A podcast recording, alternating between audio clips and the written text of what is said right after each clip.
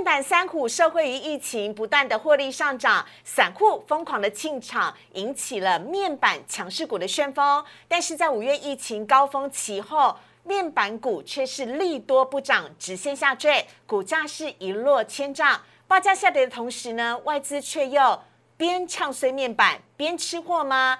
到底家平面板股是不是外资低阶获利的阴谋呢？还是只是？单纯的巧合，今天成为他分析师来告诉你，请锁定今天的股市炒店。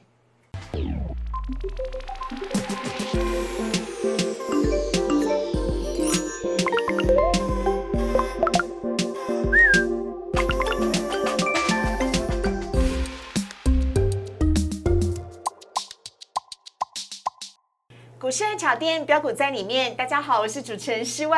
我们在今天现场节目当中呢，邀请到很会模仿我的陈维泰分析师，维泰哥你好。股市炒店标股在里面，大家好，施伟好。好，呃，维泰哥来呢，我真的要跟他讲一句这个呃日文送给你，所以很厉害。说说说说说就是呢。因为上次呢，维泰哥在我们节目当中啊，分享到的有关于 IP 的概念股呢，哎，真的耶，这些 IP 股今天都好涨哦。包含了昨天涨停板的智源，还有呢，像是呃最近表现的也非常不错的呃 M 三一，哇，维泰哥你是未卜先知啊？哦，没有没有没有，绝对不是未卜先知。好，这完全就是因为从整个基本面的一个逻辑，我们知道，嗯，哦，它接下来很有机会。会是成为下一波的一个受惠者，嗯，所以呢，特别在节目当中，嗯，事先跟大家来做分享，嗯，好，因为泰哥涨完了吗？会续涨吗？感觉 IP 股好像没有受到那个台积电、联电涨价的影响，哎，我大概在二十五岁就涨完了啦，身高涨完了。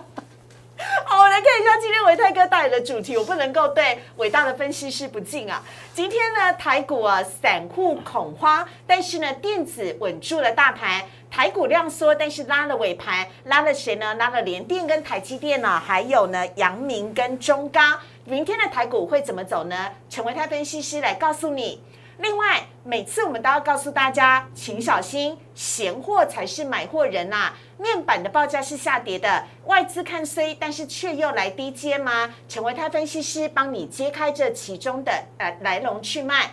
好，我们来看一下今天台股的部分。台股呢，在今天开盘之后呢，曾经是一度的下跌了一百四十八点，来到了一万七千一百二十二点，但最后呢，在平盘附近哦游走。而今天呢，最终在拉了尾盘之后，跌幅收敛，甚至是上涨的小涨的三十三点，涨幅呢是百分之零点二，收在了一万七千三百零四点，成交量则是大幅的萎缩，出现了罕见的二字头啊，只有两千四百四十亿。另外看到贵买。指数的部分今天涨幅更惊人了。今天的贵买呢上涨了百分之一点四一，成交量呢则是缩小到了六百二十四亿。好，看到这个呢，有很多的问题来请教陈维泰分析师。是，维泰哥，先来问一下好了。今天呢，台股呢是小涨了三十三点，但是呢上涨家数有六百六十家，大于下跌的家数呢三百三十六家，几乎是下跌家数的两倍了。这是不是代表台股有机会止跌了呢？是。好，我们看到今天呢，其实最重要的点就是成交量。嗯，今天成交量呢只有两千四百三十九亿哦，好少啊，很少看到二字头哎。对，一般来讲，大家会对于这个持续萎缩的成交量会有一点点戒心。嗯，但是呢，就如同刚刚四位所说的。今天其实上涨的加速远远超过于下跌加速，是甚至将近快要一倍哦。嗯，换句话说，在今天量缩情况之下，虽然大家是比较观望，但是呢，并没有说出现向下杀低的一种动作。嗯，所以在今天来讲是属于开低之后往上去做一个走高。嗯，那么收盘是小涨三十三点八四点。嗯，不过呢。在 OTC 的部分，好，则是表现的比刚刚所说的加权值来的还要好。好，我们来看到贵买指数的部分。对，那 OTC 呢，这边来讲，其实它今天上涨的幅度是来到了一点四一 percent 哦。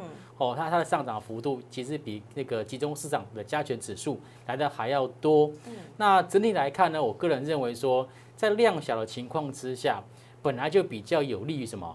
小型股的一个发展。哦，真的对，在我们的操作的心法里面有一句叫做无量格局有量股，是小型股之投机天下。哎，它背后的含义就是告诉我们说，当你看看到是无量格局，也就是量缩的情况之下，而又像今天这样子，就上涨的一个加速明显的大于下跌加速，嗯。那通常都是属于小型股比较容易发挥的时间点。哦。哦，所以投资朋友如果说在接下来嗯。呃台北股市的一个操作策略的拟定的时候，嗯个人会比较建议大家呢，就是先从小型股的一个角度来去做一个切入。OK 哈，这是呢维泰哥给大家的建议哦。接下来来看到三大法人买卖超的部分，今天三大法人呢合计是卖超了八亿，其中值得留意的是呢，外资呢卖超的幅度也变小了，变成只有六亿，而投信呢则是由卖转买，投信呢今天是买超的。外资买些什么呢？来看到外资呢，今天买哦哦，第一名是群创，哎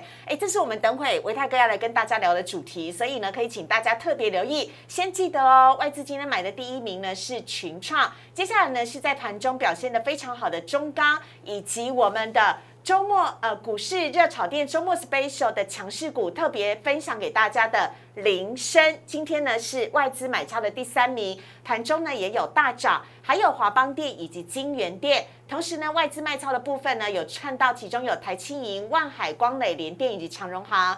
好，有看到投信买卖超的部分，投信买卖超的部分呢，第一名，太恭喜大家了，也是我们在节目当中分享给大家的强势股泰鼎 KY。今天泰鼎 KY 呢涨幅非常的多哦，所以呢，恭喜我们股市的炒店的听众了。还有金相店、伟全店、中钢以及联茂卖超的只是金源店、嘉士达、旺宏、星星跟光照，提供给大家来做参考。接下来看到维泰哥分享给大家的。闲货才是买货人，否则他怎么会闲个不停呢？外资的面板价格下跌，但是外资看衰的时候，却又偷偷的低接吗？等会陈伟泰分析师来帮大家做解析。我们先稍微休息一下，请上网搜寻股市热炒店，按赞、订阅、分享，开启小铃铛。哪些股票会涨？哪些股票会跌？独家标股在哪里？股市热炒店告诉你。你有在路边摊跟人家杀价的经验吗？当你很想要买一样东西的时候，你是不是反而会故意嫌它嫌个不行呢？说它这边呢，这呃车边不好看，或者是设计不够时髦，但其实你的本意是要买进它的。我们来看一下今天的主题呢，是维泰哥带来的“闲货才是买货人”。面板的价格呢一直下跌，外资看衰的时候，却又偷偷的低接吗？有请要帮我们揭发阴谋论的陈维泰分析师。嗨，啊好，呃，但讲这个主题之前呢，按照惯例，我们还是要看一下现在的台北股市的现哎、我况。还先插播一下，我其实非常喜欢你讲的这一系列，因为真的，当我们看报纸在操作股票的时候，其实还是要实际的去看外资真正的买卖操动向，那个是货真实在的钱下去买卖的金额。哦，对，我们常讲说这个听其言观其行啊。他今天是不是真的真金白银下去买，是。才是真正他心里面所想的事情。所以，我们上次讲过的记忆体，对不对？对然后还有讲到了这个呃半导体的部分。对那今天我们要告诉大家的是面板。那维泰哥要先跟我们聊一下台股的现况。好，这个其实蛮重要的，因为嗯其实要先知道台北股市的现况，才好去拟定接下来的操作策略。好，首先，要先跟大家提醒的事情是，嗯呃，我个人观察到美国股市最近其实表现并没有非常的好。今天美股早盘是全部的收黑耶，其实昨天就已经下跌了啦。对，哦哦，那其实我们看到在美国股市这四大指数里面呢，基本上都是跌破了短期均线，就是五日跟十日都在呈现下跌跟下弯。所以这件事情其实大家必须要放在心上。好，好，因为这美国股市现在其实并没有像过去一样持续的创高。嗯，那么在美国股市相对的比较遭受压力的时候呢，这边法人是顺势做调节的。哎，你指的是外资吧？呃，就如同刚刚我们在这个上一段的节目当中所看到三大法人部分，外资这边其实是有在做调节，但是调节的幅度并没有很大。对，那内资呢也是忽买忽卖。是，哦，那么今天投信虽然说是小买，嗯可是在，呃过去这两三天，其实基本上投信也是属于站在小幅度的调节的一方。嗯，那比较关键就是大家一直非常关心的就是融资余额的部分。对，融资余额在过去这三个交易日基本上是呈现了减肥的情况。是我们来看一下在呃集中市场日 K 线。好，现在看到是加权指数的部分，大家看得到这一张图表的最下方呢，有法人跟融资。对，那融资余的部分呢，在昨天是呈现了一个减少，减少了二十二亿的一个情况。嗯，那么已经是连续好几天是出现了一个减少。嗯，那虽然说减少的一个幅度并没有非常的大，但是呢，以目前来看，因为行情在相对高档。对，那如果说呢？一直都是属于融资在做增加，嗯，那么这样子的一个筹码结构，事实上呢是比较不稳定的，嗯，因为融资它一年的利率大概是要六个 percent 左右，所以利用融资去做买进的一个投资人，或者是这样子类型的筹码，基本上都是比较是属于。短线的筹码，嗯，那融资余额这边能够减肥成功，就代表哎，现在这些原本在这边进进出出做短线的这些投资客，嗯，那么可能就暂时离场，那这样子对于整个行情的一个稳定会有加分的效果。好，这是加权指数的部分，下面呢来看到的是电投市场，也就是贵买指数。对，贵买指数在这两天也是看到融资余额是出现比较明显的一个减肥的一个动作，很明显，你看到最下面那一排融资有没有？最右边最靠近维泰哥那个是两行小绿绿。对，那融资余额减肥的比较彻底，所以呢，这也导致了为什么今天其实在 OTC 指数的一个反弹的幅度，嗯，是比集中市场加权指数反弹来的还要高哦。所以这为什么一直在跟大家强调说，哎，这个。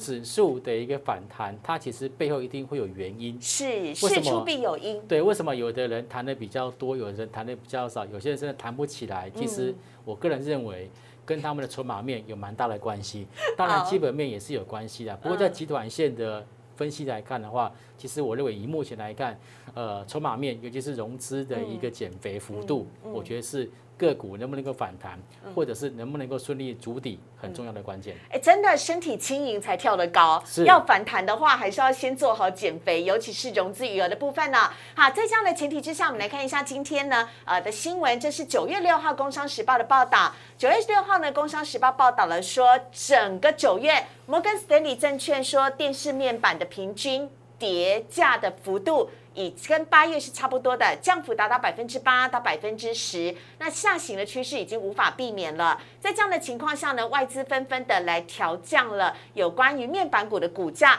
有关于面板股的股价呢，分别调到了友达是十四点二块，群创是十三点二块，那瑞银、摩根斯丹利还有花旗证券呢，也都持保守的态度。对，伟泰哥，每次看到摩根斯丹利，我心里面就会跳一下。因为其实它已经很多次嘞，从刚从之前的记忆体寒冬也是在大摩，是，然后呢，台积电的调涨代工报价，对，然后对 IC 设计业有所冲击，也是大摩说的，对对对对对对。对，现在这个又来了，大摩就是我们的好朋友啊，他是最好的反指标，没错没错，那这次他现在看的是 面板。那他也提到，就是说接下来其实面板下跌的就报价下跌趋势已经是无可避免，甚至他还提到说，就连这一个 NB，嗯，哦，它的这个面板，以中尺寸的面板、中小尺寸面板，接下来都有可能会出现。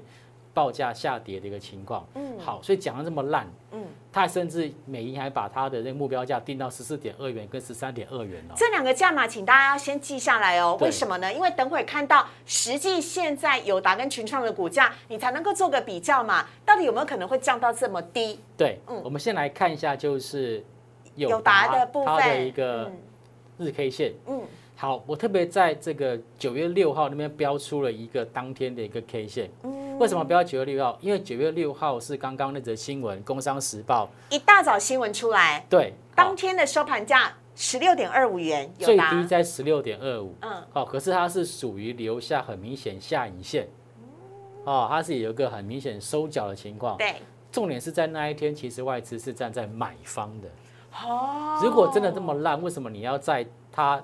股价下跌的时候，嗯，在这个利空消息见报的时候下去买呢，嗯，这件事情会不会太巧了一点点？好，所以你看到九月六号那边对下来，对到外资的部分，最靠近维泰哥那一边的一根小红萝卜，那个其实是外资的买招，对，红红的，真的是平地一声雷起，耶，是红 K 耶，没错。好，那除了友达之外呢？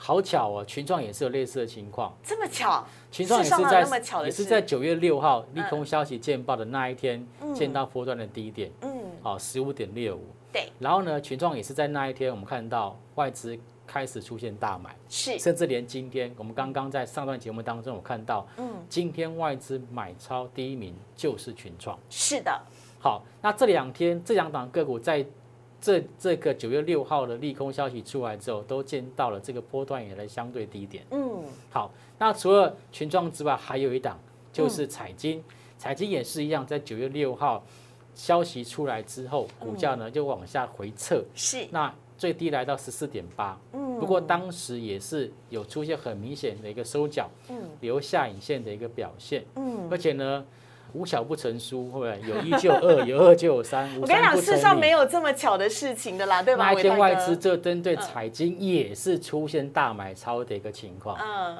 好，所以就是因为有这样子的情况，再加上有前车之鉴，嗯，某个整理对于一些。股价已经跌了一大段的一些的一个个股，在相对低档的时候，又放出这种比较不利的一个消息，嗯让人家不得不怀疑，嗯它是不是就是这些外资有在利用这个利空消息，在低档吃货的一个情况啊？那刚刚美银又把这个友达。跟那个群创，对，它目标价分别调到了十四点二元跟十三点二元。对，那你看呢？刚刚的友达的报价，我们看回去一下友达的部分呢。对，好，往上走来看到友达呢，今天的收盘价是十七点七。对，那九月六号的低点在十六点二五。假设真的要如同美银的目标价再来到十四点二元的话，嗯，哎，十六块跟十四块钱大概都还有。两块钱大概也就就一成五的一个空间哦。那如果你再看三四八的群创，那更明显。好，群创它的目标价给它到十三点二元。对，也一样，在九月六号的低点是十五点六五。嗯。换句话说，也一样，大概有一成五到不到两成的一个空间。嗯。好，所以我个人觉得，外资有时候会特别把他们想要吃货的价格跟他目标价拉开一个距离。嗯。可能就会真的有一些。信心比较不够，投资人在这边把他手上的股票就轻易的贱卖给了外资。嗯，好，所以这个常常在我们的不管是这个科技股，是或者是在其他的一些传产股，都有曾经发生过类似的情况。好，所以呢，啊，维泰哥呢，直接从 K 线图，直接从外资的买超卖超的幅度当中来跟大家聊到了。但是到底财经友达群创能不能够碰？值不值得继续来观察？我们有请维泰哥，我们直接从财报来表现。对，嗯，我们看一下在面板三虎，它在今年上半年的财报数字。嗯，我们看到哦，在财经的部分，它是面板三虎里面今年一到七月累计营收成长幅度第一名，百分之一百一十三点九三，百分之一百一十三点九三，成长一倍，翻倍，去年同期足足成长一倍。嗯，超强。那友达。五十一趴，嗯，也较去年同期足足增长百分之五十以上，群众也是不遑多让的，它成长了四十八 percent。嗯，换句话说，其实在今年面板三虎他们的本业的表现，嗯，事实上呢，真的是表现不错，有目共睹的，对，成绩会说话。对，然后呢，在今年第二季的财报数字所秀出来的净值，彩金在十七点零六。友达在二十二点零七，群众在二十六点四一，然后呢，在九月六号，也就是各个工商的时报的利空消息出来的时候，当天的收盘价是十五点三，十六点九五跟十六点四。嗯，为什么要讲这件事情呢？我想跟大家说的事情是，在一个营收成长幅度那么大的一个个股里面，对，股价跌到它的净值以下，嗯，这件事情其实是不太合理。是，再加上。它在今年上半年，彩金 EPS 一点九一元，嗯，友达 EPS 三点三元，嗯，群创 EPS 三点二二元，赚很多。所以我要讲就是说，在这个股价低于净值的情况之下，嗯，如果它今天是赔钱的公司，没话讲，嗯，可是它今天是赚钱公司哦，它明明也会赚啊，而且赚了很多，还超越去年的记录。对，而且是本业赚钱哦，它不是靠业外哦，不是卖土地卖厂房，而是本业，因为它是营收大幅度成长嘛。所以在这种本业成长，然后呢又有获利，但是股价低于净值的这样子的情况，在我们投资的角度来看，这基本上就是属于相对委屈的一个股价表现。请点播陶晶莹的《太委屈》，太委屈。OK，好，眼泪要掉下来了啦，怎么会这样子呢？真的哈，所以呃，我个人觉得，从回到刚刚这个外资的一个动态来看的话，如果接下来呃外资持续的低阶面板股。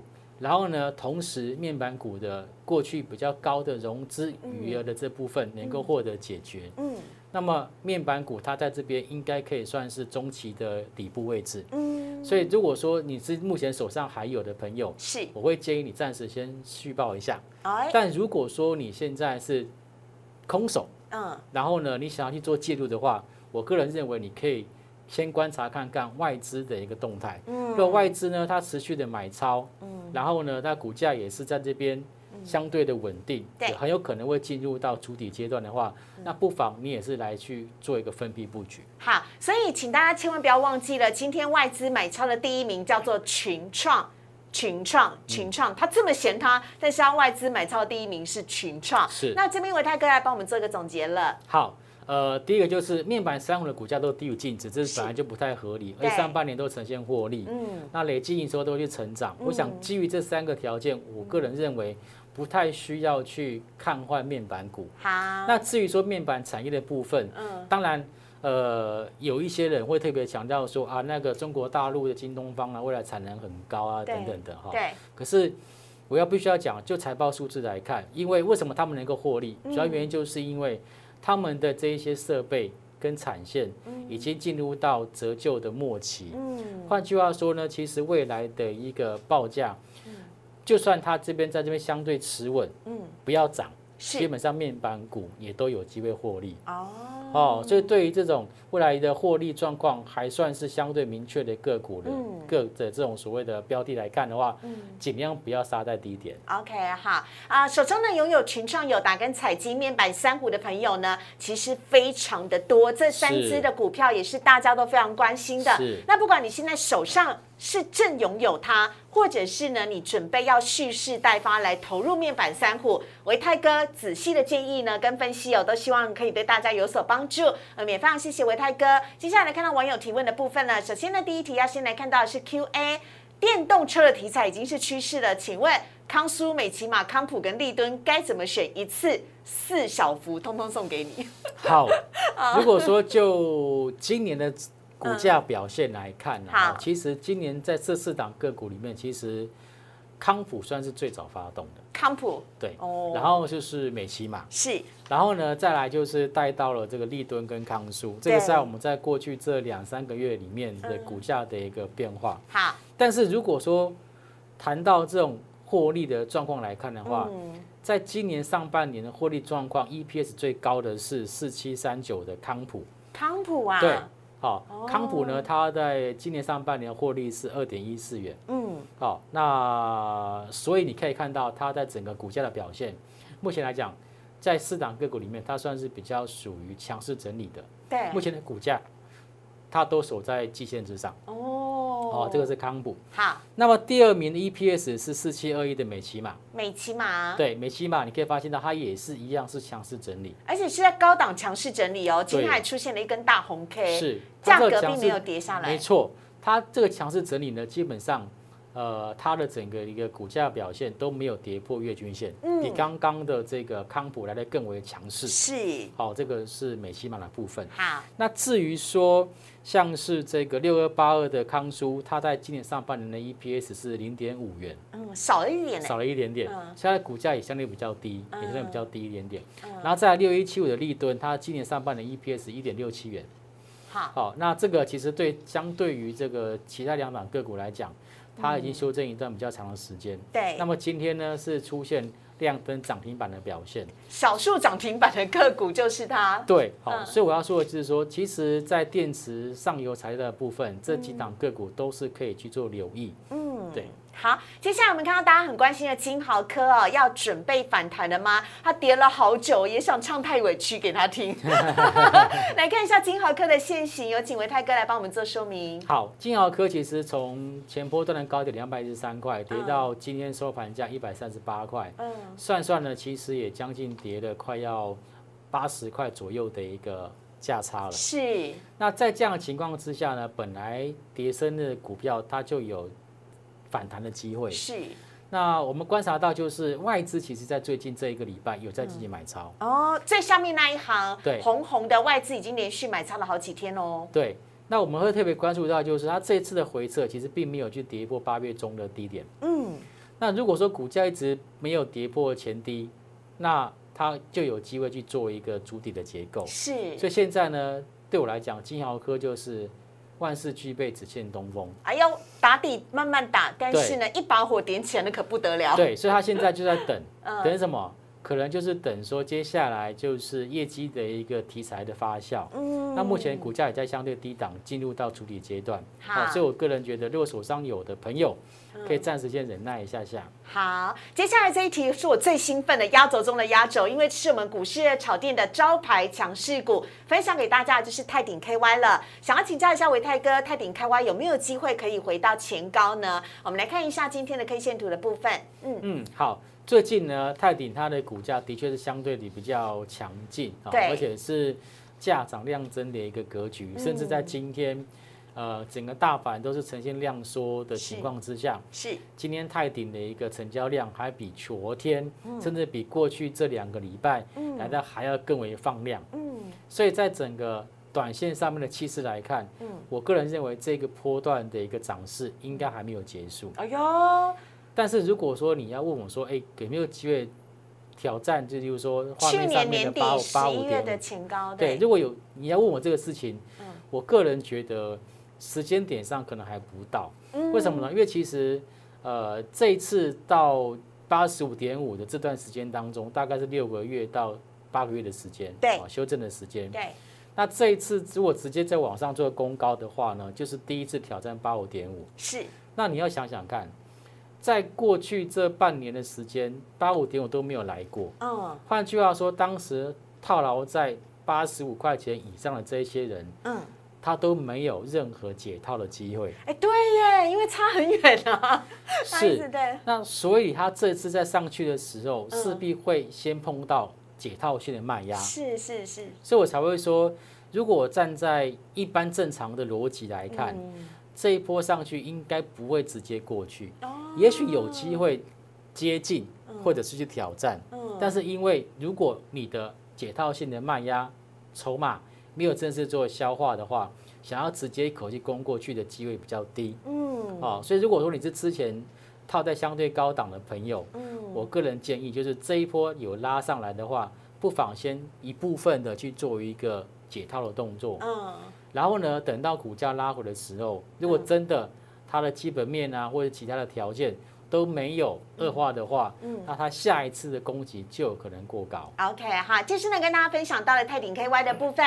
我们在今天节目当中呢，也非常谢谢维泰哥。我觉得每次听维泰哥讲话都呃很如沐春风，因为你知道吗？K 线图是死的，它就是一个线形图，但是因为经过维泰哥的解说，它就变得有血有肉，好像感觉呢更灵活灵现了。所以呢，我们在今天节目当中的分享，希望对大家都有帮助。那如果你喜欢股市的炒店的话呢，我们每个礼拜一到礼拜五的晚上九点半，在股市的炒店的频道首播，非常欢迎你可以来加入我们。有任何的问题都可以在下面留言来请教我们的分析师哦。那也请大家呢，在一边看节目的时候，一边帮我动动你的手指头，帮我按赞、订阅、分享以及开启小铃铛。每个晚上呢九点半的时候首播，都非常欢迎大家呢一起来加入我们。我们在今天节目当中也非常谢谢维泰哥，谢谢思维，谢谢，拜拜，拜拜明天台股赶快涨。